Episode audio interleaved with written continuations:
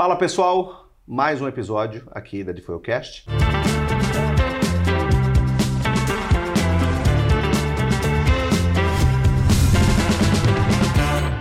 E hoje, né, dona Paula, vamos desmistificar algumas nomenclaturas, alguns documentos. Ainda há uma confusão muito grande para quem não é familiarizado ainda com essas siglas, com esses documentos americanos. Uhum. Então vamos aproveitar e falar muito sobre Social Security Number, né? falar sobre Combo Card, esse é o nome abrasileirado, Uhum. que a nossa comunidade deu ao Advance Parole, e ao Green Card, e vistos de não imigrante, ou seja, vamos dar um apanhado geral aqui sobre essas regras todas para que você se intere cada vez mais né, sobre a função, digamos assim, de cada um desses documentos, É. né, dona Paula? Super importante, eu percebo que a gente já tem, a gente tem clientes em, vários, em várias fases, né, Wagner? E a gente aqui, no dia a dia, a gente acha que todo mundo sabe o que é um combo card, todo mundo sabe o que é uma autorização de viagem, o que, que o social faz, né? Se o social é um cartão, é um papel, é só um número. E como tem vindo algumas perguntas, né, para o pessoal do atendimento, muito básica, né? Aí eu percebi ali que, hum, acho que a gente precisa fazer um Uma vídeo exato, para de uma forma mais detalhada. A gente gosta de educar as pessoas aqui na Difoiu, né, os clientes, o imigrante em si. Então, acho que esse é um bom momento. Legal, exatamente. É, enfim, é o nosso dia a dia. Muitas vezes a gente, por estar imerso diariamente nesse conteúdo, a gente imagina que é algo básico e que todo mundo sabe. Como a Paula bem disse, nem todo mundo sabe. Vamos começar por qual, dona Paula? Vamos, vamos falar uma coisa que acho que a gente precisa explicar, que às vezes nem todo mundo tem direito a esses documentos. Um Uhum. Quem tem um visto de imigrante, quem tem um visto de não imigrante, algumas pessoas vão ter alguns direitos aqui, outras não. Outras não, Então, verdade. acho que era melhor a gente falar o que é um visto de imigrante e o que que é um visto de não imigrante. Verdade, essa é uma dúvida bem comum ainda, né? Nós temos aí clientes das mais, né, dos mais variados pleitos, vamos chamar dessa forma. Então, se a gente pegar, por exemplo, o E2 ou o L1, que são é, vistos de trabalho, porém temporário, enfim, existe um cap, existe um limite né, de permanência, é, esses vistos estão numa categoria considerada pela imigração de não imigrantes Uhum. né? E, portanto, eles não permitem, por exemplo, alguns ajustes de status com a possibilidade de se pedir um combo card ou um advance parole, que é o nome técnico. Uhum. Então, acho que é importante frisar isso, né? São as aplicações de green card, normalmente, os EBs, ou ah, quem está aplicando o green card por casamento. Uhum. Então, é normalmente a aplicação para o green card que dá a possibilidade para quem está em solo americano, em alguns momentos específicos, a solicitar, por exemplo, o advance parole, ou, de novo, combo card, como a nossa comunidade bem Uhum. né, é, nomeou aí. Então acho que essa é a principal regrinha básica para que as pessoas possam entender. Né? Sim, é. e aí assim, como não imigrante, ele vai ter aí algumas limitações de documentos, né? Como o Wagner falou, o L1. O L1, a esposa vai ter uma autorização de trabalho, né? Mas não recebeu, não é um combo card, é diferente. Já quem é- tem, quem está recebendo o L1, ele está vinculado à empresa, não vai ter essa autorização de trabalho que nem quem está aplicando o EB2NW. Ela não é aberta, não é livre, né? É Não uma é. autorização de trabalho dedicada, amarrada àquele empregador, né? Exato. Então é Então muda. Às vezes as pessoas estão conversando, ah, eu sou um L, e a outra pessoa está querendo aplicar para um EB. Não, mas eu vou ter receber, eu vou receber o, o combo card, e a pessoa, não, você não vai. Não. É porque são pleitos diferentes, exato, né? exato. Aí fica aquele amiguinho discutindo com o outro e nenhum dos dois. E nenhum dos dois tem razão, né? É, Porque é- é, de exato, fato é. Bem, é bem particular. Mas vamos aproveitar então esse gancho, Paulo, que você bem puxou, é, do Advance Parole, né? Uhum. Do ou EAD ou Combo Card, enfim, Uhum. é a mesma coisa, tá? Se você ouvir falar por aí do Combo Card, do EAD ou do Advance Parole, é a mesmíssima coisa. Tá? Por que, que deram o apelido de Combo Card? Acho que vale a pena a gente explicar. Uhum, Ah, o Advance Parole ele é a junção de dois benefícios. uhum, né? Então, Travel Authorization, autorização de viagem, e Work Permit, que é autorização de trabalho. Os dois, bem no passado, enfim, esses documentos eles vinham de forma separada, Uhum. normalmente era uma carta, era um documento. A imigração resolveu colocar ambos os benefícios em um único cartão. Por isso que a nossa comunidade brasileira aí bem nomeou como Combo Card. Então, ah, primeiro uma breve explanação sobre o que é o Combo Card e quem tem direito né, a esse Combo Card. Isso é muito importante. Normalmente, quem está fazendo um ajuste de status em solo americano. Tá? Esse é o caminho mais trivial aí para a obtenção do Green Card. Aplicantes de EB1, né, Paulo? EB2, EB3, EB5. Tá? Alguém que casou né, com um cidadão, uma cidadã americana e pede esse ajuste, né, se estiver elegível pra- para esse ajuste, você pega esse documento e é um documento provisório. Uhum. né? É um documento provisório que normalmente vem aí com uma validade de dois anos e vai te dar o direito a, de novo, viajar e trabalhar até que a decisão final do teu green card saia, até que o teu green card fisicamente saia. Uma vez que o teu green card saiu, aquele documento ele perdeu a validade, né? Sim. Acho que é bom também a gente falar o seguinte, porque às vezes algumas pessoas ligam para a gente do Brasil e falam assim: ah, eu quero pedir o Combocard. Então, essa autorização de trabalho, ela, essa, esse Combocard, né, ele é emitido porque o governo entende que enquanto você espera, você precisa ter essa liberdade de trabalhar e também de viajar, de ir e vir. Então, isso não se aplica para quem está fazendo o pleito imigratório chamado consular, via consular. Então, só para deixar bem claro aqui que sim, a pessoa tem que estar no território americano para ter esse benefício. Exatamente. E junto com o Combocard, o Advanced Parole ou EAD, vem ali, logo na sequência, o Social Security Number, né, que é o número de, enfim, social, né, uma tradução mais, mais literal, que é basicamente como se fosse o CPF nosso uhum, do Brasil. Uhum. É com esse Social Security Number que você vai conseguir, por exemplo, iniciar uma construção de credit score, né, do seu histórico de crédito aqui é nos Estados Unidos. Então veja que uma coisa está amarrada à outra, neste caso, tá? Do Advance Parole. Então é engraçado, né, que já é, houve aqui situações onde o cliente estava ali há algum tempo já com o Advance Parole e dá uma liberdade absurda, né? Dentro da comunidade hispana, inclusive, é chamado de Little Green Card, uhum. né? Porque ele, ele, ao mesmo tempo que não é o Green Card ainda, ele te dá as duas principais liberdades ali, né? Os dois principais benefícios, melhor dizendo, que é uhum. poder trabalhar legalmente e poder entrar e sair desse país. Tanto é que algum cliente, alguns clientes já nos indagaram, poxa, mas para que o green card agora? Acho, acho, que eu nem preciso, eu já tenho o que Exato, eu precisava. É. Engraçado isso, né? É, a gente uma vez foi ligar, assim, um dos clientes que mais me marcou, né, foi a uhum. reação dele, meio indignado, né, uhum. é, quando a gente ligou pra, né, com a corneta tal, e ele, mais sério, mas aprovado o quê? Eu já tenho tudo que eu, que eu preciso, é. né, então ele não tinha noção de que não, o combo card é uma coisa provisória, enquanto Sim. você não espera, tá ali esperando é. o, o, green card. Na cabeça dele, ele tinha sido aprovado já, né, É, lá atrás, exatamente, com o combo card ele já achava que ele estava já é legal para sempre, né? É. Já, já tinha residência permanente ali, não. Então, aí a gente explicou, não, né? Agora é muito melhor, né? Sem é que dúvida. com o Combo Card, com o Social Security Number, você já tem uma vida de residente aqui, né, Wagner? Né? A pessoa já se sente inserida, né? Assim, não tem o porquê, não. Sem dúvida. É só um, um... É a principal liberdade que as pessoas precisam, especialmente aqueles que já estão aqui há algum tempo uhum. e porventura estavam num status que não poderiam sair, isso é muito comum. Quando recebem os documentos, de fato vem aquela sensação de liberdade, trabalhar legalmente, poder viajar.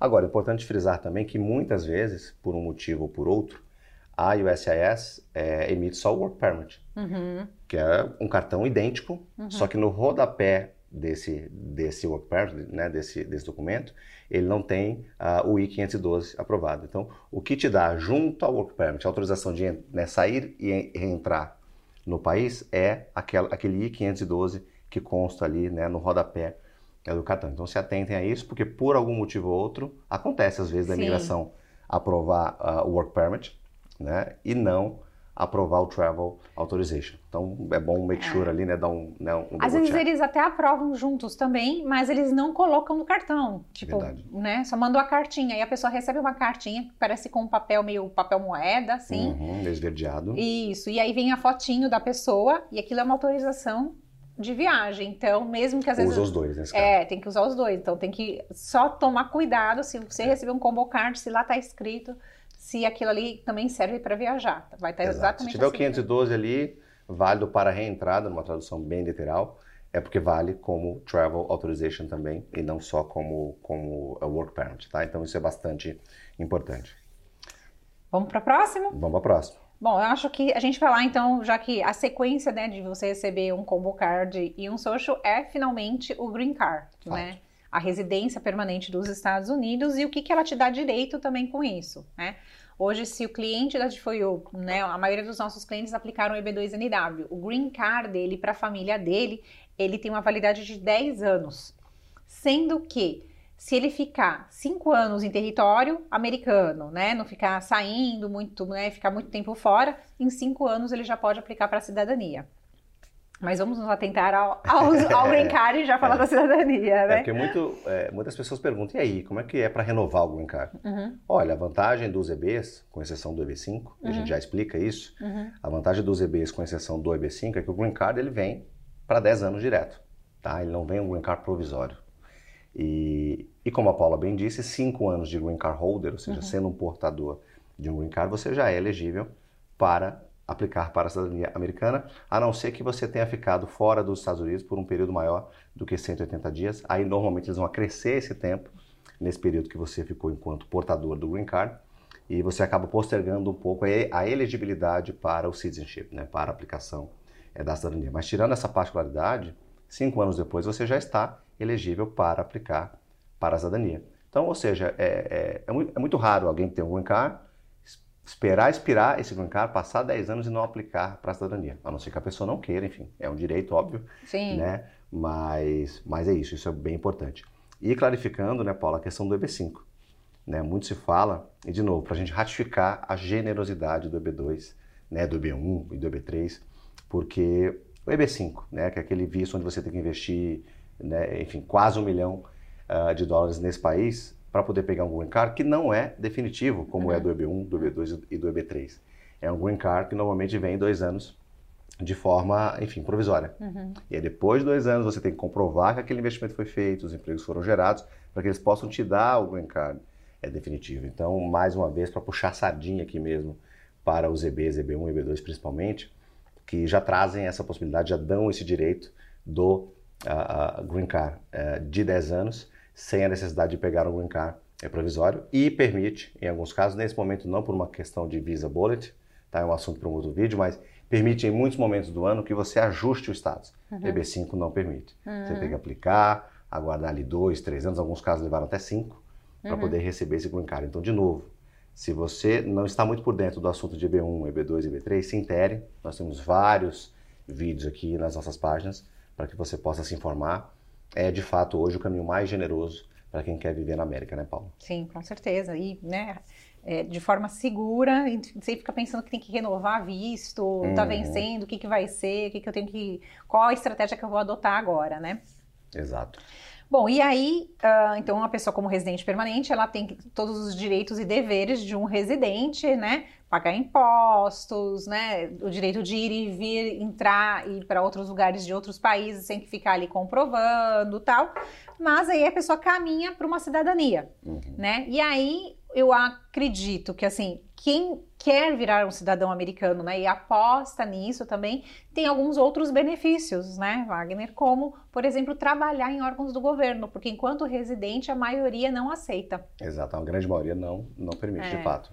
Então, assim, trabalhar até mesmo na própria USCIS, né? Você que é Uhum. cliente de FOIU, né? Que ficou tão íntimo da USCIS que quer se tornar um funcionário Exato. da USCIS, tem que primeiro virar cidadão para depois Poder aplicar uma poder fazer essa essa, né? aplicação da, dessa naturalização.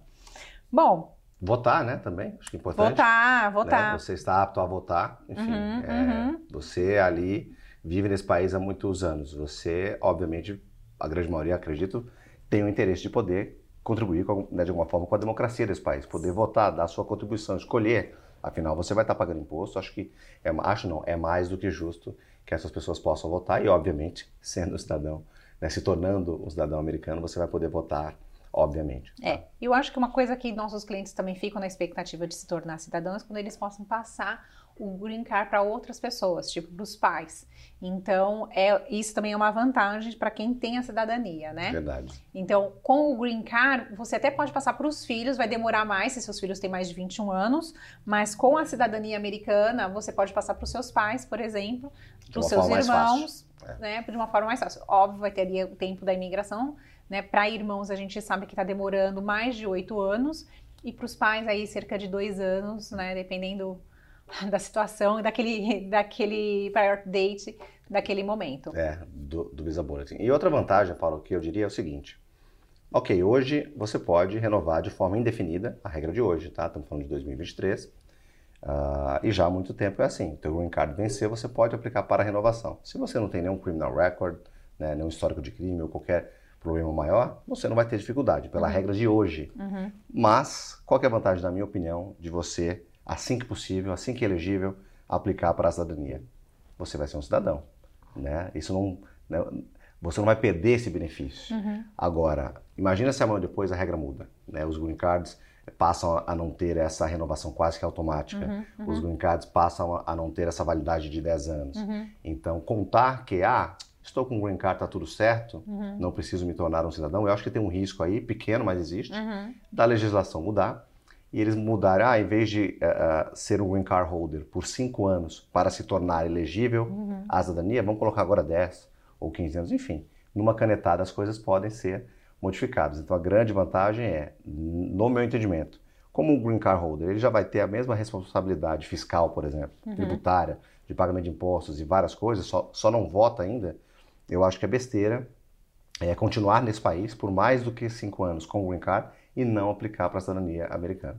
E é claro que é assim, você pode pensar, ah, me tornei um cidadão americano, serei pro, pro resto da vida? Não, você pode abdicar isso no futuro, existe um procedimento para isso também. Uhum. Se daqui 10, 20 anos alguma coisa mudou e por algum motivo específico você não quer mais aquela cidadania, você pode abrir mão dela. Uhum. Então, a, a orientação do nosso jurídico, né, de maneira geral, um- um, né, é um consenso aí popular de que abriu essa janela para a cidadania, aplique, porque é uma forma de você garantir ainda mais esse, esse seu benefício, essa sua estada aqui nos Estados Unidos. É, né? e uma coisa, né, a gente nunca sabe o dia de amanhã. Mesmo que você pense assim, ah, eu- vou me aposentar fora dos Estados Unidos. Só que aí você vai, fica dois anos no país que você escolheu para se aposentar, não se adapta. Se você tiver o green card, talvez você já tenha perdido essa oportunidade de voltar. Com a cidadania, você pode ir e vir tranquilamente. né? Verdade.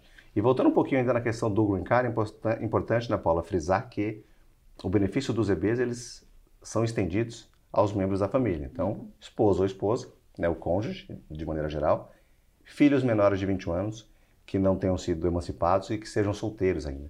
Ou seja, é muito generoso. Né? Então, os EBs, né, que é de fato o nosso core business aqui na D4U, é de fato hoje, sem sombra de dúvidas, o pleito mais ah, generoso que existe aí né, para os interessados em migrar para esse país. É, e assim, só para finalizar essa generosidade que eu acredito, porque eu fiz essa conta também, né? Mas quando você vai colocar os custos que você gera no Brasil por ano, quem tem filhos e quem paga escola, paga IPVA e o custo de um green card para a família toda é Barato, demais. é barato, né? Pensa você que tem aí um, um casalzinho de filhos, vai. Não vamos nem colocar três, quatro filhos, como vários clientes nossos têm.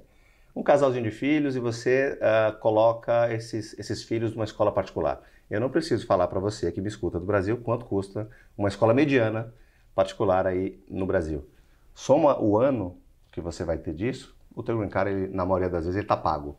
Já e aqui vai ter, obviamente, a possibilidade né, farta de escolas com uma qualidade muito elevada, escolas públicas, ou seja, IPVA então nem se fala, IPTU então nem se fala, são impostos que aqui são muito mais baratos. Né? A gente- Num contexto geral, claro, a depender do, do carro, mas um bom carro aqui hoje você paga 60, 70 dólares de ano, é, por ano, perdão, de IPVA. É o imposto anual que mais se assemelha ao nosso IPVA aí no Brasil. Então, é, num primeiro momento, é um investimento que você faz né, nesse processo migratório, nessa vinda, nessa mudança, né? Uhum. Aqui, mas como a Paula bem disse, seis meses, um ano, um ano e pouco depois, você já recuperou.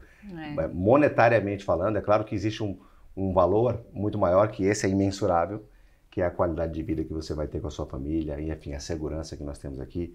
Isso não dá nem para mensurar. É difícil, Uhum. impossível, aliás, eu diria, colocar isso, nesse É. preço no papel, né, Sim. Paulo? Porque cada um fala o que é qualidade de vida para você, né? E aí, às vezes, as pessoas que moram em cidades de grande violência vai ter um valor muito mais alto do que quem mora no interior, né? Tá tranquilo. Então é isso, pessoal. Tema mais do que importante para você que está se familiarizando ainda com essa questão imigratória, para você que está namorando né, é- essa vinda para cá.